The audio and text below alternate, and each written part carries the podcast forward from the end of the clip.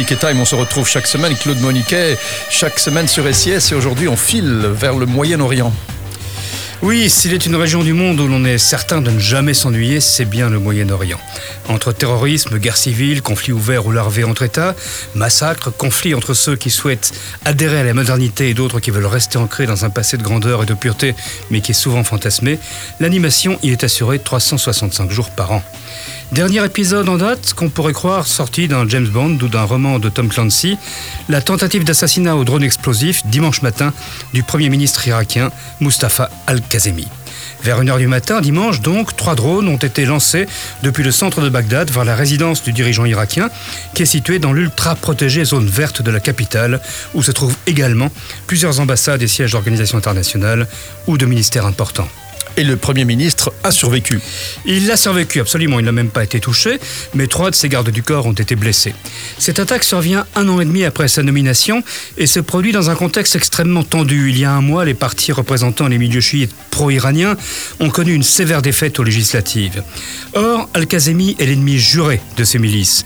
Avocat, journaliste, opposant historique à Saddam Hussein, chef des services de renseignement irakiens en 2016, il tente farouchement de limiter l'influence iranienne sur son pays. Pour Téhéran, bien entendu, c'est inacceptable. Or, il faut comprendre deux choses. Pour l'Iran des Mollahs, le contrôle de l'Irak est indispensable parce qu'il offre une continuité territoriale et donc une profondeur stratégique et des possibilités de projection de force au régime. Il établit un continuum territorial entre l'Iran, l'Irak, la Syrie et le Liban, bref, ce qu'on appelle l'arc chiite. Deuxième donnée essentielle, un parti politique irakien ne ressemble pas vraiment à un parti politique européen, puisqu'il s'agit en général d'une organisation idéologique, là on s'y retrouve, mais qui s'appuie sur un bras armé, une milice. Le parti peut agir donc dans l'enceinte du Parlement, tout à fait classiquement, mais également dans la rue et s'il le faut, par les armes. Et quels sont donc les, soutiens du Premier ministre Eh bien, M. Al-Kazemi, lui, est un homme presque seul. Il n'a pas de parti politique, c'est un indépendant. Il a peu de soutien parlementaire, mais il a l'appui des pays du Golfe, des États-Unis ou de la France. D'ailleurs, ceci ne le rend sans doute pas spécialement populaire aux yeux de la faction pro-iranienne, il faut le préciser. Selon plusieurs sources irakiennes, le crime de dimanche est signé. Les explosifs et les drones utilisés, nous dit-on, avaient été fabriqués en Iran. Mais l'échec de ce complot n'est sans doute qu'un répit de courte durée pour Mustafa al-Kazemi.